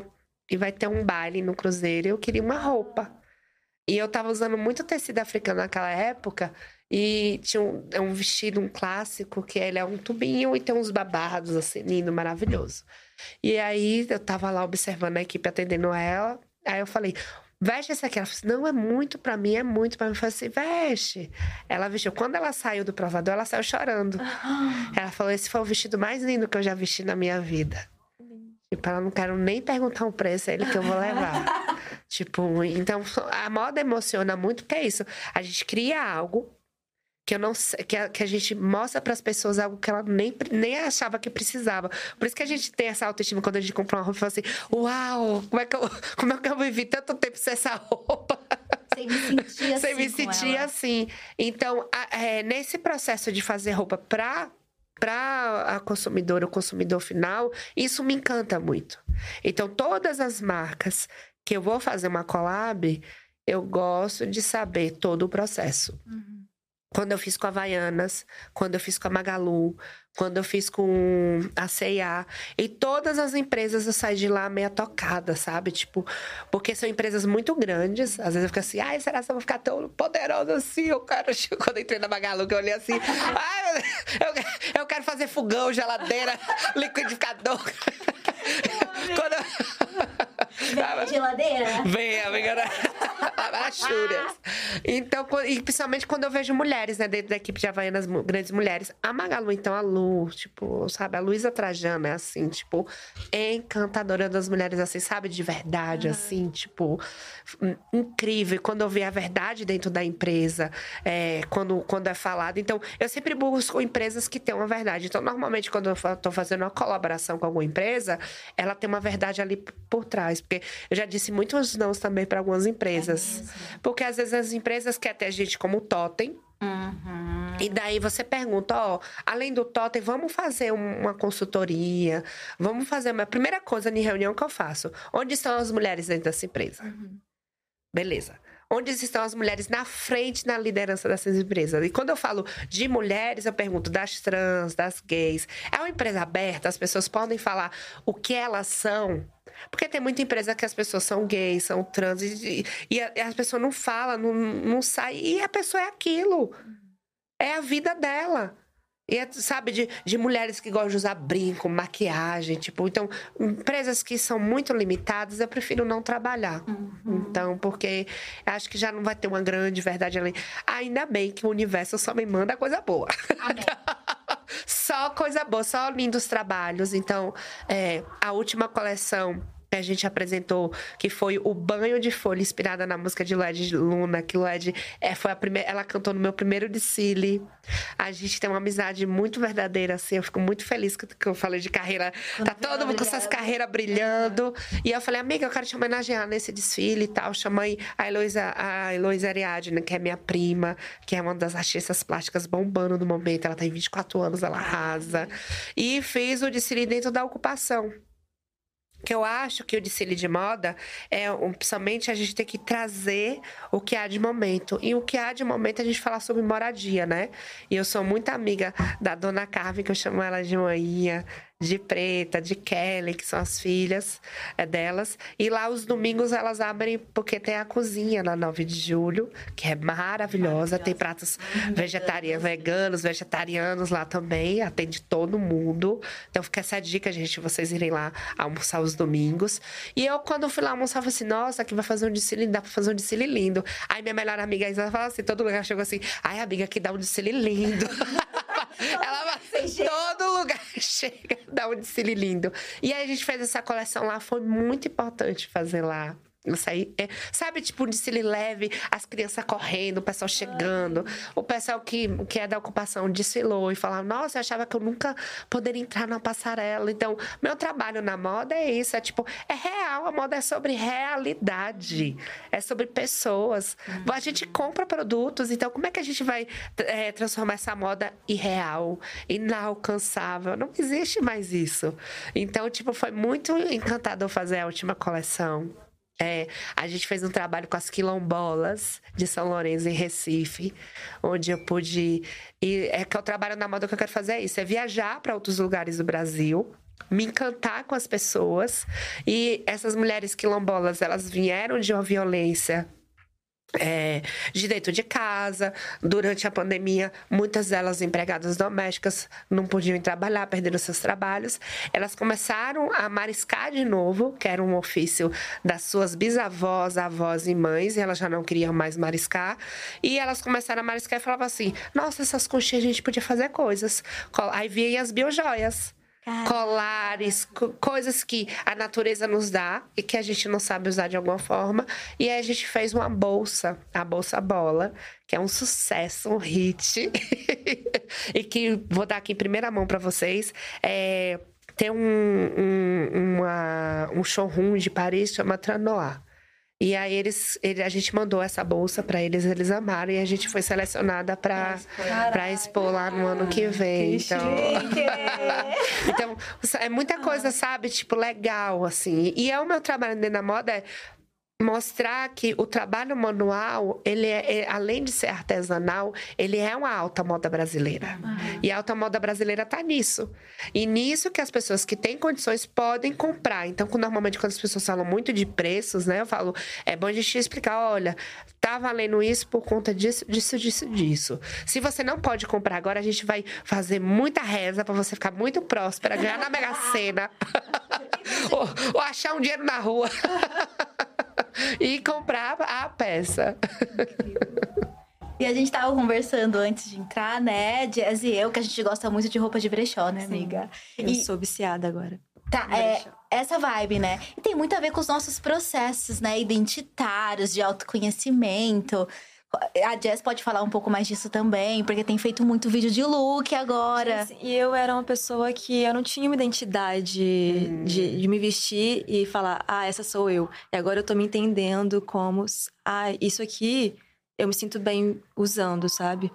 Então eu tô muito nesse processo de entender quem eu sou no mundo e não só na moda, mas em tudo. Eu me entendi como lésbica agora e tem todo um processo. E isso reflete muito no que eu visto. Uhum. Então, é, você puxou essa pergunta pra dizer. Justamente, como é que é o processo de criação, né? Porque é Ah, isso, eu lembrei exatamente. justamente da Jazz. Ele, Uhum. ele, que a gente vê essa mudança quando a gente vê teu Aham, conteúdo e vê você mudando teu estilo, né? Uhum. E a gente entende também que, enfim, Isaac Silva já era uma marca consolidada, mas aí tem esse processo da transição agora, que não é recente, né? Mas que publicamente talvez seja mais. Como é que se influenciou a tua moda e a Uhum. tua criação? E você cria as roupas que você gostaria de usar, Isa? Sim, amiga, eu uso bastante. Eu vou lá, provo, põe todo mundo pra provar. Vem aqui provar. e é muito gostoso quando a gente tem essa transição, né? Eu mesmo, quando eu era uma pessoa gay e trans naquele momento, quando eu fiz minha transição, eu fiquei muito mais feliz, muito mais leve. Então, quando a gente passa por várias transições na nossa vida, é muito importante. Né, as transições que passam. Porque transição é o quê? A busca da felicidade. É a gente ser feliz. Então, quando hoje eu me vejo como uma mulher trans fazendo moda, eu fico muito feliz. Porque tem muitas outras garotas incríveis e garotos também, meninos trans, fazendo algo assim maravilhoso. E mostrar que a moda tem que- não pode ter preconceito. Sim. Acho que a moda é um dos setores, assim, todos os setores não pode ter. Mas a moda essencial não pode ter. Jamais. De campanha, imagina quantas campanhas eh, foram tiradas do ar. Eu lembro quando eu comecei a dar consultoria, é, as marcas, principalmente a- a- as, as, os- as grandes, né? Tipo como C&A, Riachuelo, Renner, elas não faziam coleções pro público, né? Por exemplo, A gente vê na, quando a gente tem em junho, que é o nosso mês do arco-íris, né? Então você vê que todas as marcas ali vão postando, porque é capital também. Então isso já aconteceu. O que vai acontecer agora é as marcas apostarem nas numerações para pessoas plus size e pessoas gordas, porque elas estão perdendo dinheiro. E quando eu comecei a botar pessoas gordas na passarela, eu recebi de médicos que trabalham com obesidade, com hipertensão e tal, dizendo que eu estava exaltando uma doença. E eu parei ali, né? Eu fiquei assim, gente, como é que pode, né? Uma pessoa da medicina que cuida de pessoas. Eu tô cuidando da autoestima dessas pessoas. Porque primeiro eu tô dizendo pra elas: tem roupa pra vocês se vestirem. Se caso for um caso de doença, você vai conseguir se curar, se tratar. Mas primeira coisa é a autoestima. Até nós, quando eu tô doentinha, se eu não cuidar da minha autoestima, vai ser difícil eu sair daquele fundo do poço de alguma doença. Então, hoje você já vê que as marcas, elas já ficam preocupadas. Porque antes era só PMG. Pra- e um GG, tipo, minúsculo. E hoje já vê as, as marcas trazendo uma pesquisa de modelagem para que a gente possa atender todas, todas, as, todas as corpas. Que outro dia eu falei corpas, o povo me matou. E todas as corpas têm que estar presentes dentro do mundo da moda. Então, eu vejo que hoje, me- ah, me- os meus amigos estilistas e tal, principalmente dentro do São Paulo Fashion Week, eu digo que a São Paulo Fashion Week hoje ela tem uma representatividade tão grande que às vezes a pessoa fica assim: ai, a moda boa era a moda de antes.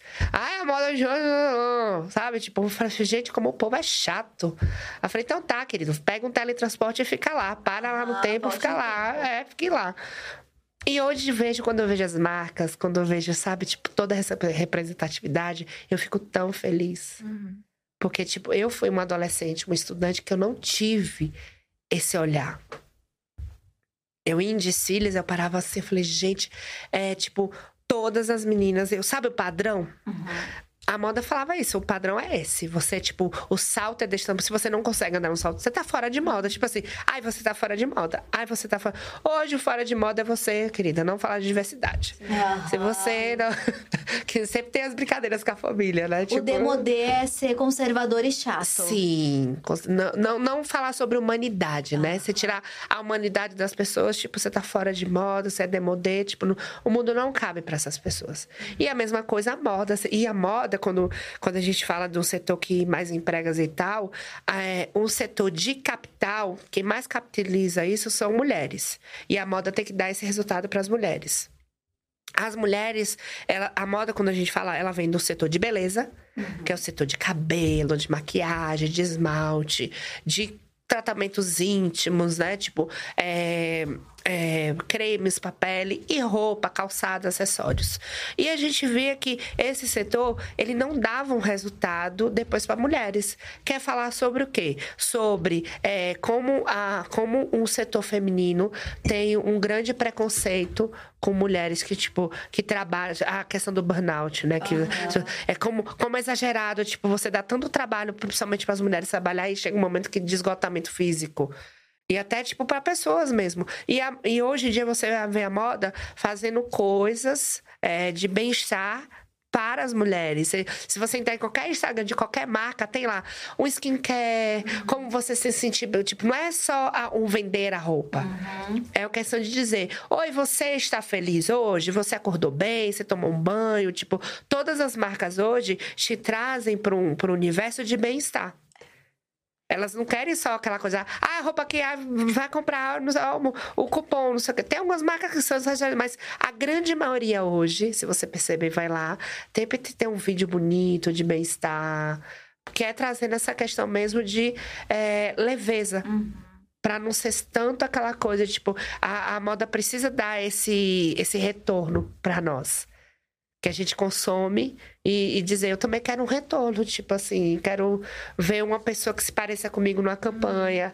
Eu quero que você fale de mim em tal época do ano, não é só no Dia das Mulheres que eu ver com aquele texto pronto. Uhum. Não, tipo, qual é essa ação? O dia, não, dia das Mulheres são todos os dias, né? Tipo, qual, qual é a ação que essa marca vai fazer? Dentro da empresa, quantas mulheres tem? Vocês vão colocar essas mulheres na linha de direção, tipo, dando um curso de línguas, é, pagando a universidade, investindo na, nessas pessoas que trabalham trabalham aí. Então hoje eu vejo esse bom resultado das marcas, de não simplesmente é, usar aquela imagem e capitalizar essa imagem. Faz sentido. Eu estava pensando aqui quando, enquanto você falava sobre estarmos mais confortáveis e atentos às necessidades, né? De quem consome, que às vezes é isso, não é só estar tá num salto com varizes e destruindo as suas pernas, mas é tá confortável. E amanhã a gente vai ter um diacast super especial aqui sobre empreendedorismo. E a gente vai conversar com a Lela Brandão e com a Luanda. E a Lela Brandão tem uma marca justamente uhum. que surge do trabalho que ela tem na, na, na internet, conversando com a comunidade dela de roupas extremamente confortáveis. Então, o core da marca é produzir uma roupa que caiba e abrace o seu corpo e que faça você se sentir bem. Então é muito doido como o mercado também tem mudado para essas necessidades básicas. As roupas que não apertem tanto, ou as roupas que não te deixem extremamente desconfortáveis. Porque a gente tinha essa ideia, e eu cresci ouvindo muito isso, não sei vocês, de que para ser bonita tem que sofrer. E de Sim. que a beleza não é fácil. Você não consegue a beleza de graça, né? Se você tá bem arrumada, é. você tá com é. salto, um tubinho. Lá no interior de Minas era muito assim, né? Pra você ir numa festa era tubinho e salto. Você tinha o que clássico, aprender né? a vestir isso pra Já ser bonita. Muito salto, Jess? Eu andava muito de salto lá em Minas. 15 anos indo em festa, né? Aqueles Caraca. saltinhos no paralelepípedo de cidade do interior. Equilibra. Quase caindo. Gente, ensinam as meninas, ensinavam, né? Hoje uhum. em dia, acho que tá muito mais tranquilo isso mas ensinavam a sofrer. Você tem que sofrer para você se sentir bonita. Até de depilação, de tudo. Exatamente. As dietas loucas, né? Dietas tipo, imagina loucas. as revistas da época, né? Falava dieta do seu queiro. Era uma questão você muito. Você queria se ver lá, né? Na passarela, igual as meninas que uhum. desfilavam. Você queria se ver. O bonito é aquilo, então eu vou ser aquilo. Eu já fiz muita dieta também. É, de ficar sem comer, né? Caraca. Pra poder me ver nas revistas. E hoje acho que tá muito mais tranquilo, né, em relação é, a, a gente isso. Tem a gente tá... né? É. é. a gente, a gente tem que agradecer que a gente é uma geração, né, que, que nem eu não vim de uma, uma família é, é, militante e tal. Uma coisa muito cômoda. Acho que a gente é uma geração que a gente veio falando sobre isso, né? De falar, eu quero ser feliz e quero que essa humanidade que as pessoas que estão ali em volta também estejam. E, e não, não querer impor coisas, né? Então, eu quando olho assim a minha geração, né, da, da minha avó, dos meus avós, dos meus pais, eu vejo assim, né? Que era aquela coisa meio pacata, né? De sobreviver. Uhum. Tipo, trabalhar, ter o dinheiro, e, e, e, ver todas as atrocidades que o mercado da publicidade fazia. Tipo, que nem... Antigamente, eu lembro de, de crianças ver só homens bebendo. Uhum. Como se mulher não bebesse, né? Como... Então... Se beber é errada. é... então, a gente vê que o mercado mudou de bebida para todo mundo, né? E questão também, tipo, a gente fez, eu fiz um trabalho que foi sobre batom vermelho. Tipo, muitas mulheres negras foram impedidas de usar o batom vermelho porque dizia que ficava muito sensual, né? Principalmente mulheres, tipo, não pode usar tal coisa, vermelho principalmente, unha vermelha, não, você vai estar tá sendo é, vai ser objetificada ali, não pode usar tal cor. E a gente vê que não, Tipo, eu vou, tipo, só por conta da roupa da pessoa, de uma cor, um batom, um esmalte, uhum. é, aquela pessoa tem que ser hostilizada? Não, pelo contrário, a gente tem que saber respeitar as diferenças das pessoas. Não dá simplesmente para você dizer, olha, aquela pessoa ali tá usando aquela roupa, cuidado. Uhum. É, é, é, impressionante isso, sabe? Tipo, no mundo de hoje, não cabe mais. E cabe nós que estamos na linha de frente para incentivar cada vez mais pessoas. Exato. E a moda é um grande alicerce também para quem tá ali meia depresinha, né? Uhum. Tipo, tristinha ali, tipo de, de trazer essa autoestima, né? E tudo que você faz no seu trabalho se comunica com várias outras áreas da vida, né? Quando a gente une a marca Isaac Silva à música ou a drags, né? Você fez uma linha com a Márcia, uma linha, um desfile, uma linha inteira inspirada na Márcia Pantera e de repente ela entrou de motoca no desfile. Você sempre construiu essas redes, amiga, né, esse dia foi um caos. Né? Gente, do nada no desfile. É uma matéria de, de moto no meio da passarela. Eu ia na moto junto com ela. Você sempre Era... construiu redes fora da própria moda. Como é que é essas relações e como essas outras personalidades e trabalhos uhum. inspiram o seu? A coleção Panterola foi tudo, gente, foi tudo, tudo, tudo. Eu tava sentindo, sabe, tipo, foi antes da, até da Beyoncé lançar o, o álbum dela, né? Tipo, que é disco e tal. Acho que pós-pandemia é muito paetê, a gente quer festa, a gente quer celebrar. E a Márcia Pantera ela é uma grande, né, tipo, uma grande artista, assim, tipo, tipo, o Márcio, ele é, ele criou essa personagem, essa drag incrível, que bate esse cabelo, tipo, tudo, assim. E aí, quando eu chamei, eu falei assim, Márcio, eu amo o seu trabalho, eu queria muito fazer uma collab, um, trabalho contigo. Tipo, ela chegou e falou, ai, eu amei e tal. Aí pensamos no Dicile, convidamos, a gente abriu o Dicile com todas as drags trans, pessoas do nosso mundo do arco-íris abrir. Fizemos um grande arco-íris. A massa entrou, dançou, sapateou. Gente, foi, foi bater o cabelo. tipo, o povo foi a loucura. Era um show, era um show. show. Todos os seus desfiles são shows. Até lá no backstage eu dançava, eu amei. E aí, a gente tinha programado dela entrar na moto junto comigo. E daí a produção não tinha liberado a, a, moto, porque por contas de segurança e tal. E daí no finalzinho tinha liberado. Ah, não tinha nem liberado a moto. Não tinha liberado, depois liberou a moto. Falou, não, não tem problema que a moto. É, não, não, não, lembro o que a moto usa pra, pra andar gasolina, essas coisas, uhum. pra, pra não inflamar, sei lá, explodir alguma coisa. Aí depois foi ver a moto, deixou. Aí, como não tinha ensaiado com a moto, já tinha deixado a moto. Falou assim: ah, a moto não vai entrar porque não ensaiou. Aí a Márcia falou assim: a moto vai entrar, será? Aqui é pilota. É. de Fórmula 1. Daí quando ela entrou com a moto assim, tipo, foi o auge, assim. Foi o auge. O auge, o auge. Tipo, foi numa coleção assim, tipo, incrível, assim. Nossa, as pessoas ficaram, tipo assim, loucas. Louca. Sabe quando eu tô saindo Eu mesmo fiquei, tipo, extasiadíssima, assim, com aquela energia tão gostosa do desfile. E é os temas que eu gosto de trabalhar, né? Tipo, de pessoas. É, que estão ali no meu, no meu entorno, do redor. Eu gosto muito de trabalhar com o que eu conheço. O que, o que é desconhecido para mim, eu não gosto muito de, de, de, trabalhar. Mas, tipo, tudo que é acessível para que eu possa fazer uma coleção, eu vou lá, pesquiso, que nem eu gosto muito de tecidos. Então, eu tenho umas parcerias têxteis que são empresas que, que fazem o nosso tecido nacional. Todos os tecidos dentro da marca Isaac Silva são nacionais. Eu tenho um grande orgulho disso. Só 10% que na nacional, que é o paetê, que a gente não produz paetê. Então, ah, o Brasil não produz? Não, é tudo China, tudo China. E do mundo todo, uhum. na alta costura, todo mundo. A gente produz o melhor algodão que produz a gente. A melhor seda o Brasil que faz. Então, a Hermes é a marca que mais compra seda do Brasil. A gente nem consegue comprar seda aqui no Brasil, porque as marcas de fora compram tudo. sempre, né? É, compra tudo. E a gente conseguiu produzir um dos melhores algodões, assim, e onde as marcas compram. Infelizmente, a gente não consegue mais fazer o linho, porque toda a indústria nacional foi sucateada.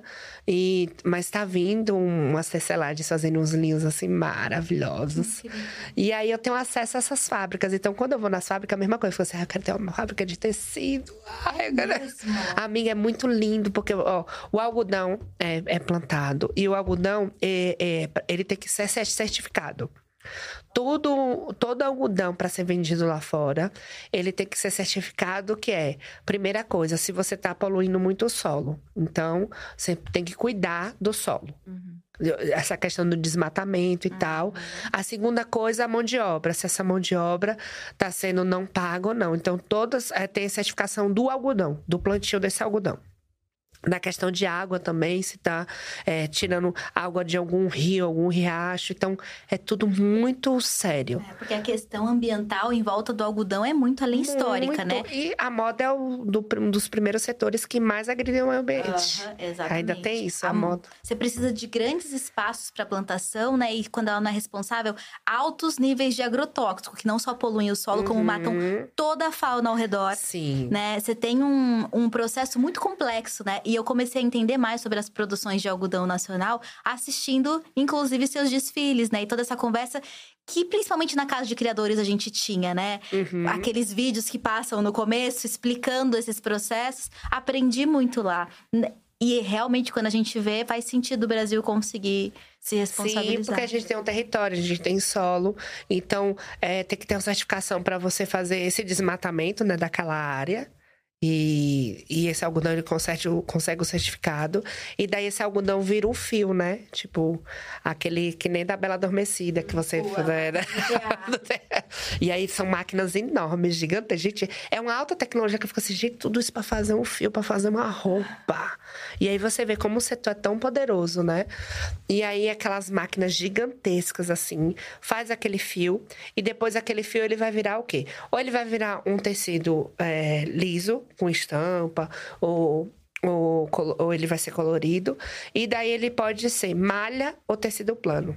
Que é uma grande diferença para quem estuda de mo- de moda é o que é malharia e o que é tecido plano. O tecido plano é tudo isso que a gente está usando de, de, de, de, de- de tecido que seja uma viscose, um tecido plano.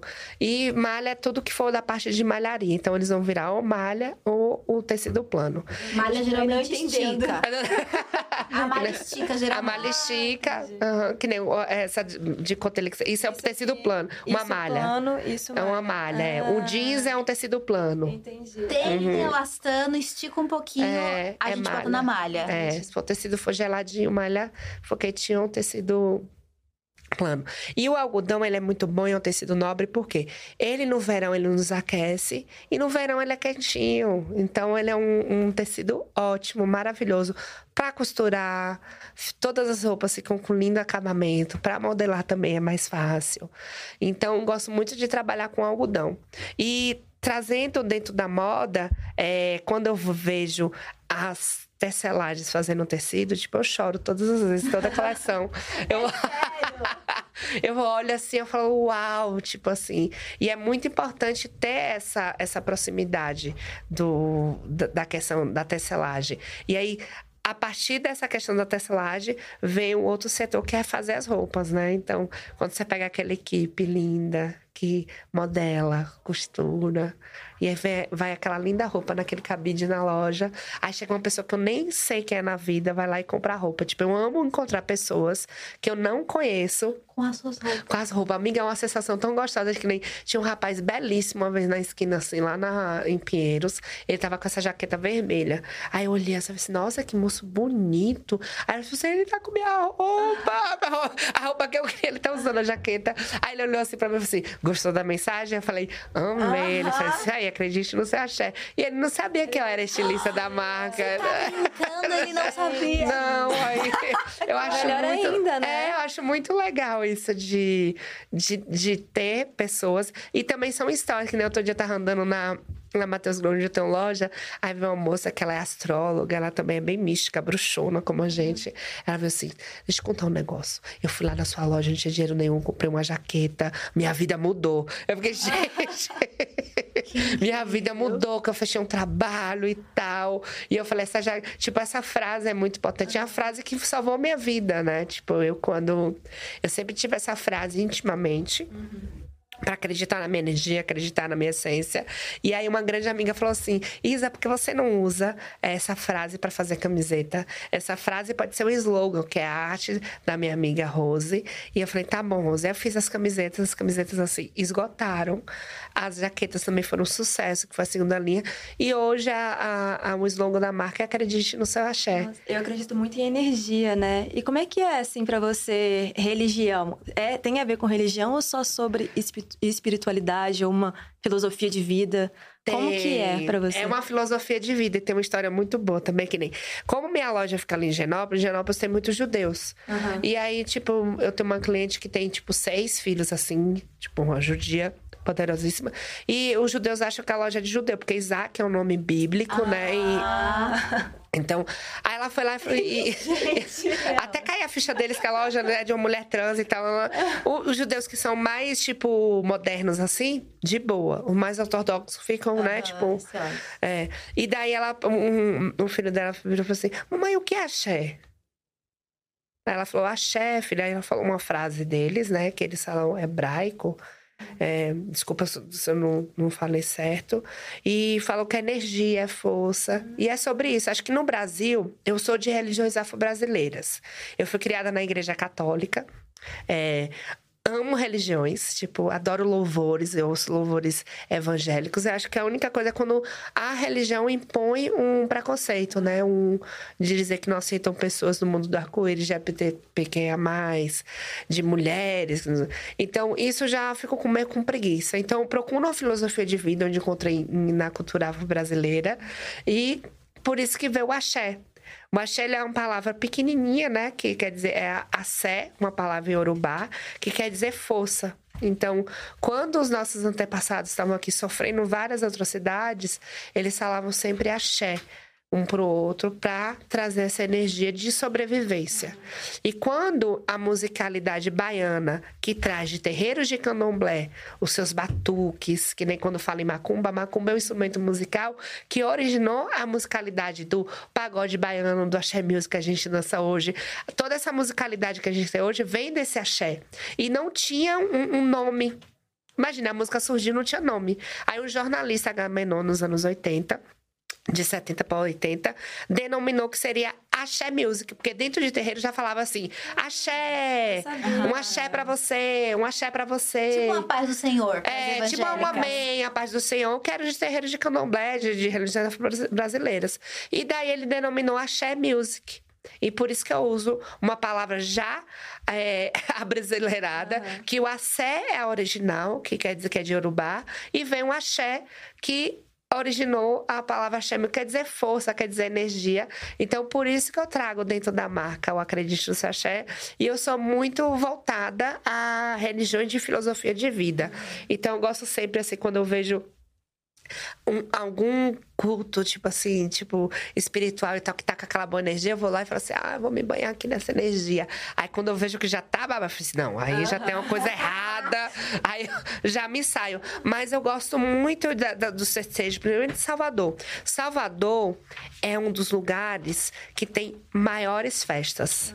Então, em dezembro começa todas as festividades de lá, que nem no dia 5 de dezembro, que é o dia de Santa Bárbara. E as pessoas também festejam Yansan. E é uma das festas mais lindas, porque muitas mulheres que trabalham com a prostituição vão nessa festa levar flores para Santa Bárbara e comer o acarajé da Yansan. Então, se vocês botarem no Google, são flores naquele pelourinho, é lindo. E todas de vermelho, de usando joias, ouro. E muitas mulheres que estão ali buscando a sua essência, a, a questão da beleza vão à festa de Iemanjá no dia 2 de fevereiro. E Iemanjá é a única orixá que não é ligada a nenhuma santa católica. Então ela é única. Uhum. Então a festa dela é muito especial. Então todo, imagine você mandar flores pro mar. Eu acho a homenagem mais linda que nós, seres humanos, podemos fazer para agradecer a uma entidade, agradecer a uma vida, é, a uma energia. Imagina, você joga flores ao mar agradecendo, né? Tipo, obrigada pela graça alcançada, obrigada. Ou até mesmo por pedir. Tipo, ah, eu queria tanto um novo emprego, que, que a pessoa se cure. E eu fico muito emocionada. Acho que a primeira vez quando eu vim em Salvador, a festa de Iemanjá, o que mais me emocionou foi isso. Todas as flores jogadas ao mar. Tipo, é muito bonito, sabe? É muito poético isso. Não é você chegar num lugar, rezar, pagar um dízimo então. É você ir ao mar, se conectar com a natureza e mandar pro mar algo da natureza, né? Tipo, por isso que na festa de Iemanjá não é bom jogar os cestos. Os cestos de palha até que, ok, se forem de palha, que eles desmancham no mar e tal. Mas, tipo, bonecas, coisas plásticas, não é bom. Joga só a flor que a flor é da natureza, então elas estão ali se fundindo. Então acho terra muito. vem pra terra volta. É. e eu sou muito dessa. É... Dessa questão de vida, né? Tipo, desse lifestyle de energia. Então, eu gosto muito de trazer coisas positivas para dentro da marca. Por isso que a marca tem uma questão positivista muito grande, né? De. E uma energia maravilhosa, como da dona, né? Sim. Que é maravilhoso conversar com vocês. E a gente tem um bloco agora, que é um bloquinho de curiosidades. Uhum. A gente vai perguntar algumas coisas para saber um pouquinho mais de você, porque a gente já sabe que você é uma empreendedora maravilhosa, estilista, incomparável e tem aí uma trajetória incrível que só vai seguir inspirando e criando muita coisa. A primeira pergunta é: um gosto peculiar que quase ninguém conhece, seu? Um gosto peculiar, meu Deus. Me ajuda a Isla. a pergunta pegou você. Um gosto é. peculiar, gente. Uma Ou coisa... de, de, comida, de é, lugar eu gosto de comer, de... Eu gosto de comer muita carajé, então toda semana eu gosto de comer ah, carajé. Gente... É. é, não. Mas, tipo, Depois gente... de tudo isso, a gente já entendeu. Ah, andar nu em casa. Ah, eu amo andar nu em casa. É, tipo, todo mundo. Eu amo. Gente, e às vezes. Não, é, não... E, e, fica tudo aberto, que nem minhas amigas falam assim. Nossa, é um. Eu ando nu. Gente, eu amo andar nu em casa. Gente, eu amo. amo de é, a vizinha pelada. Não, mas é. de medo. Tipo, gente, tipo, sabe, bate sol em casa, é tão gostoso. Ainda acho que os vizinhos, tipo, não olha tanto, não sei. Tipo, mas assim, é tudo aberto. Aí minhas amigas ficam assim, a amiga que chega em casa, ela já vai tipo, fechando todas as cortinas. Aí você deixa tudo aberto. Aí quando eu saio, ela fala assim, ai, você tá. Isso é uma coisa peculiar. Eu gosto de ficar nu em casa, é. depois de tomar um banho, sabe, de essências, assim. Acho Deixar tão gostoso. secar no ar. Secar, Sim. tipo, é. Sou a peladona. Eu acho, é, é a vizinha pelada. Isso é a vizinha pelada. A próxima. Um, uma peça de roupa que você não se desfaz. Que eu não me desfaço, gente. Tem uma camisola velha. Uma velhinha, sabe aquela que você sim, põe assim? Ah, tem o formato do corpo. O formato, nossa, temos, tipo. essa peça. Essa, aquela peça é. pra ficar em casa, aquela surrada, rasgada. essa camisolinha. Essa camisolinha. Um medo. Um medo. A amiga tinha um medo de ficar só. Uhum. Solidão. O medo é solidão, assim, sabe? Tipo, de ninguém ligar para mim, ninguém me chamar pra sair e uhum. tal. Mas aprendi a questão também da solitude, que a gente está bem, mas o medo é solidão, assim, sabe? Solidão, esquecimento, Sim. as pessoas me esquecerem. Então, tipo, o medo é isso. No dia do meu aniversário, ninguém esquecer do meu aniversário. Tipo, ninguém lembra. É, no dia que eu tô ruim, tô mal, que a gente tem os dias de bad. Uhum. Ninguém perguntar como eu tô. Esse é o grande medo, essa é a solidão. Cara, mas é um medo uhum. que felizmente você consegue lutar contra, né? tomara. E com certeza tem uma rede de pessoas que não vão deixar isso acontecer uhum. nunca, porque você toca todo mundo que te conhece, né? Oh, é muito real. um ato de coragem que você já tomou. Um ato de coragem que eu já tomei foi pedir demissão Ah, pra é? montar a marca. Foi tipo. Eu tava super bem colocada assim. Aí eu cheguei e disse: vou me demitir. Pra quê? Vou montar a minha empresa. Vou montar o meu império. foi a demissão.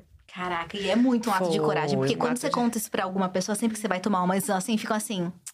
Nossa, que burra, né? É. Ainda mais tá numa posição boa, né? Tava, tudo certo. Tava um emprego bom e tudo.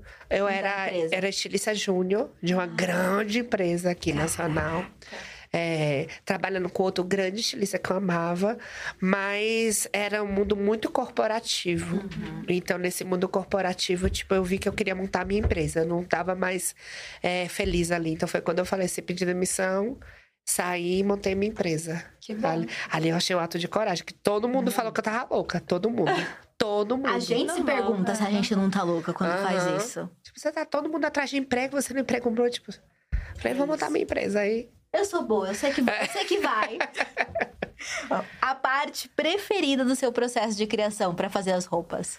A lidar com as pessoas, assim, É que é uma loucura. Porque eu não faço nada sozinha, né? Então, as pessoas têm que estar, tipo, felizes pra me ajudar no processo. Então, é todas as pessoas no processo, assim. Quando eu vejo que a equipe tá ali empolgada pra fazer, eu fico felicíssima. Agora, quando a equipe precisa do empurrãozinho ali, Você também tá lá. é, do processo as pessoas que estão nesse.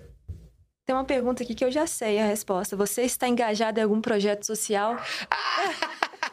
Tudo é um projeto. Todo projeto. Tô, tem vários projetos. Hoje em dia tem a Casa Neon Cunha. Aham. A Neon Cunha é uma grande amiga, incentivadora, assim, a Neon Cunha. Se hoje nós, pessoas trans, podemos é, é, mudar os nossos, ter os documentos com o nosso nome, que a gente se sente bem, é por conta dessa grande mulher.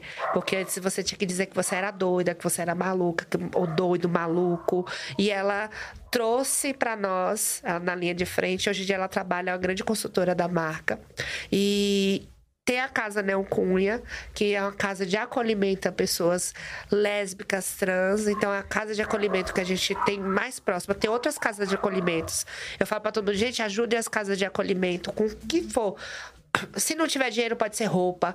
Pode ir lá também ensinar, sabe? As pessoas, se você é carpinteiro, se você é artista, se você. Vão na casa de acolhimento lá, porque até isso é uma questão de depressão. Às vezes, de você ajudar o próximo é, te tira da depressão também. Porque é você emprestar, tem um, tem um, uma, um, um versículo popular que diz: Uma vela ilumina outras velas. Então, seja essa vela para iluminar outras velas. Então, é muito bom a gente poder ter essa ajuda, que às vezes a gente, tipo assim, ah, não tenho dinheiro, tipo assim, vai lá, Tem tanta coisa, né? Vai lá, fazer. vai lá. Às vezes você tá precisando de alguém só pra Conversar. conversar, l- é, levar um livro, é, tipo, ajuda. Então, é, eu gosto muito de ter as, casas, as causas sociais dentro da minha vida e da marca. É, eu conheci a Neon num dos seus desfiles. E assim, uma das pessoas mais arrebatadoras que eu já conheci na vida. Que todas as vezes você tem uma troca, uma conversa com ela, você se transforma. Ela é Inclusive, Neon. amiga, ela- Meu Deus, Você seria uma conversa honra com ela, ela. Ela precisa vir no Diacast, meu É, Deus. É a Leon é maravilhosa. maravilhosa. Tá vendo? É, é isso. E, e aí, aí é assim, ela vive com pessoas, ela incentiva essas pessoas, essas pessoas florescem muito ao seu redor e com você. Isso é, assim, vem da tua trajetória, é extremamente visível. É um dom, com certeza. Oh, É inspirador, o tanto que eu aprendi nessa entrevista, sabe? Eu tô aqui só ouvindo muitas coisas, eu vou sair daqui renovada e inspirada. Inspiradíssima. Obrigada. Dá tudo, né? E aí, uma pergunta dificílima que colocaram aqui, gente. Sua pessoa preferida no mundo?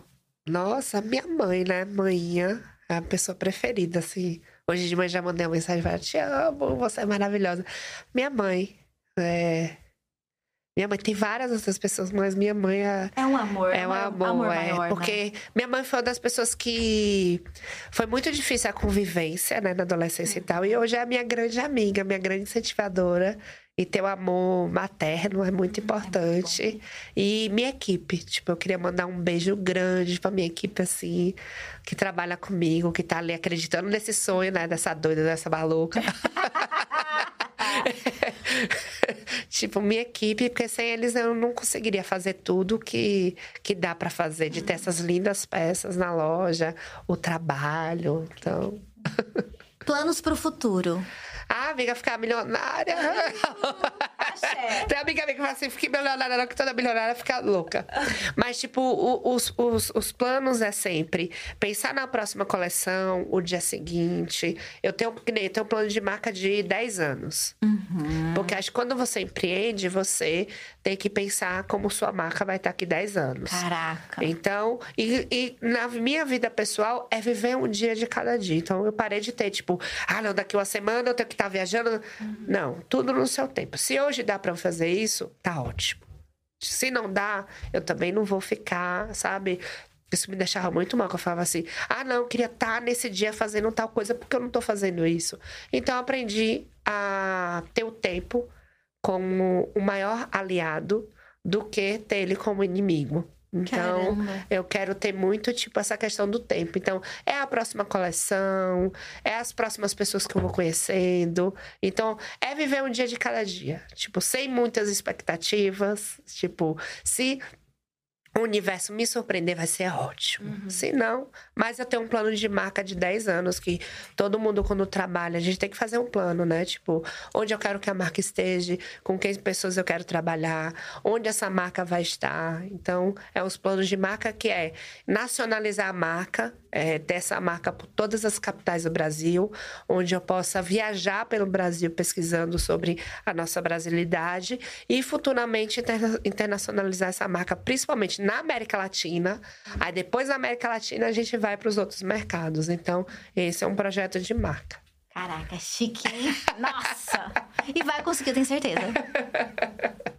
Ai, muito obrigada. A gente Ah, teve eu uma que conversa agradeço. linda, gostosa. Muito obrigada, Jess. Muito obrigada, gente. Amei muito aprender com você, te conhecer. Ah, Obrigada. obrigada. E vão lá na loja, Eu já vão nos desfiles. Eu vou. Eu já tava falando que vou aparecer, porque Vamos vem fazer um aí. desfile lá de Acast. Chique, eu adorei. Essa jaqueta é lindíssima, eu amei. É eu vou lá Eu ela. Icônica, icônica. Isa, muito obrigada. As redes sociais estão aí. As lojas Uhum. físicas também, se quiser falar pra onde as pessoas podem te encontrar. Você tem dado curso? Fe- Feito palestras? Tenho feito muitas palestras. Em agosto mesmo eu tô viajando agora para o Piauí, Goiânia e Fortaleza. São três viagens agora em agosto, que vai ser ótimo. Eu gosto muito da troca. E a gente tem duas lindas lojas, que é na Mateus Grow, em Pinheiros, na 622, que é uma rua assim belíssima, tem lojas, tem cafés. Então, vocês podem super ir lá, passar um dia super gostoso e vai na linda loja. E tem na Santa Cecília também, né? na rua Jaguaribe 384. E tem também a internet, tem um site. Põe lá Isaac Silva e desbrave o site, que é lindo, maravilhoso. É um orgulho meu site, adoro ele. Que vende para todo o Brasil e fora do Brasil também. Então, segue lá nas redes sociais também. Estamos aí nas redes, no Os mundo da primeiros internet. passos para internacionalização já tem, né? Dá para comprar online. Dá. muito bom. Dá pra comprar. Isa, gratidão. Muito obrigada por ter vindo. Foi maravilhoso poder conversar com você e fazer com que as pessoas conheçam um pouco mais de todos os bastidores, né? Por trás dessa marca genial, maravilhosa. Ai, obrigada por esse espaço da gente estar aqui, de vocês me levarem para essas pessoas que não me conhecem o meu trabalho, que são pessoas tão maravilhosas. Eu acho que vocês estão aí falando com pessoas jovens, né? Tipo, que estão aí, tipo, ou no- estudando no colegial, ou já na faculdade, ou até no mercado de trabalho, ou até é, jo- jovens como nós, né? que estão também. E obrigada pelo espaço, obrigada por vocês aqui. Gente, aqui é maravilhoso. Eu adoro, eu Chiquérrimo, adoro. né? E amanhã, gente, a gente vai ter conversas ainda mais interessantes, que inclusive são continuações desse papo. A gente vai falar sobre empreendedorismo com a Luanda e com a Lela Brandão. Então a gente vai poder também falar um pouco sobre moda, mas sobre várias outras coisas no mercado. É um diacast, assim, de papos, de conversas que a gente vai ter. Muito obrigada, Jess. Obrigada, gente. Mais uma vez aqui. Amei. Um grande beijo e até amanhã, meio-dia aqui no Diacast. Tchau! Tchau, gente! Uhul.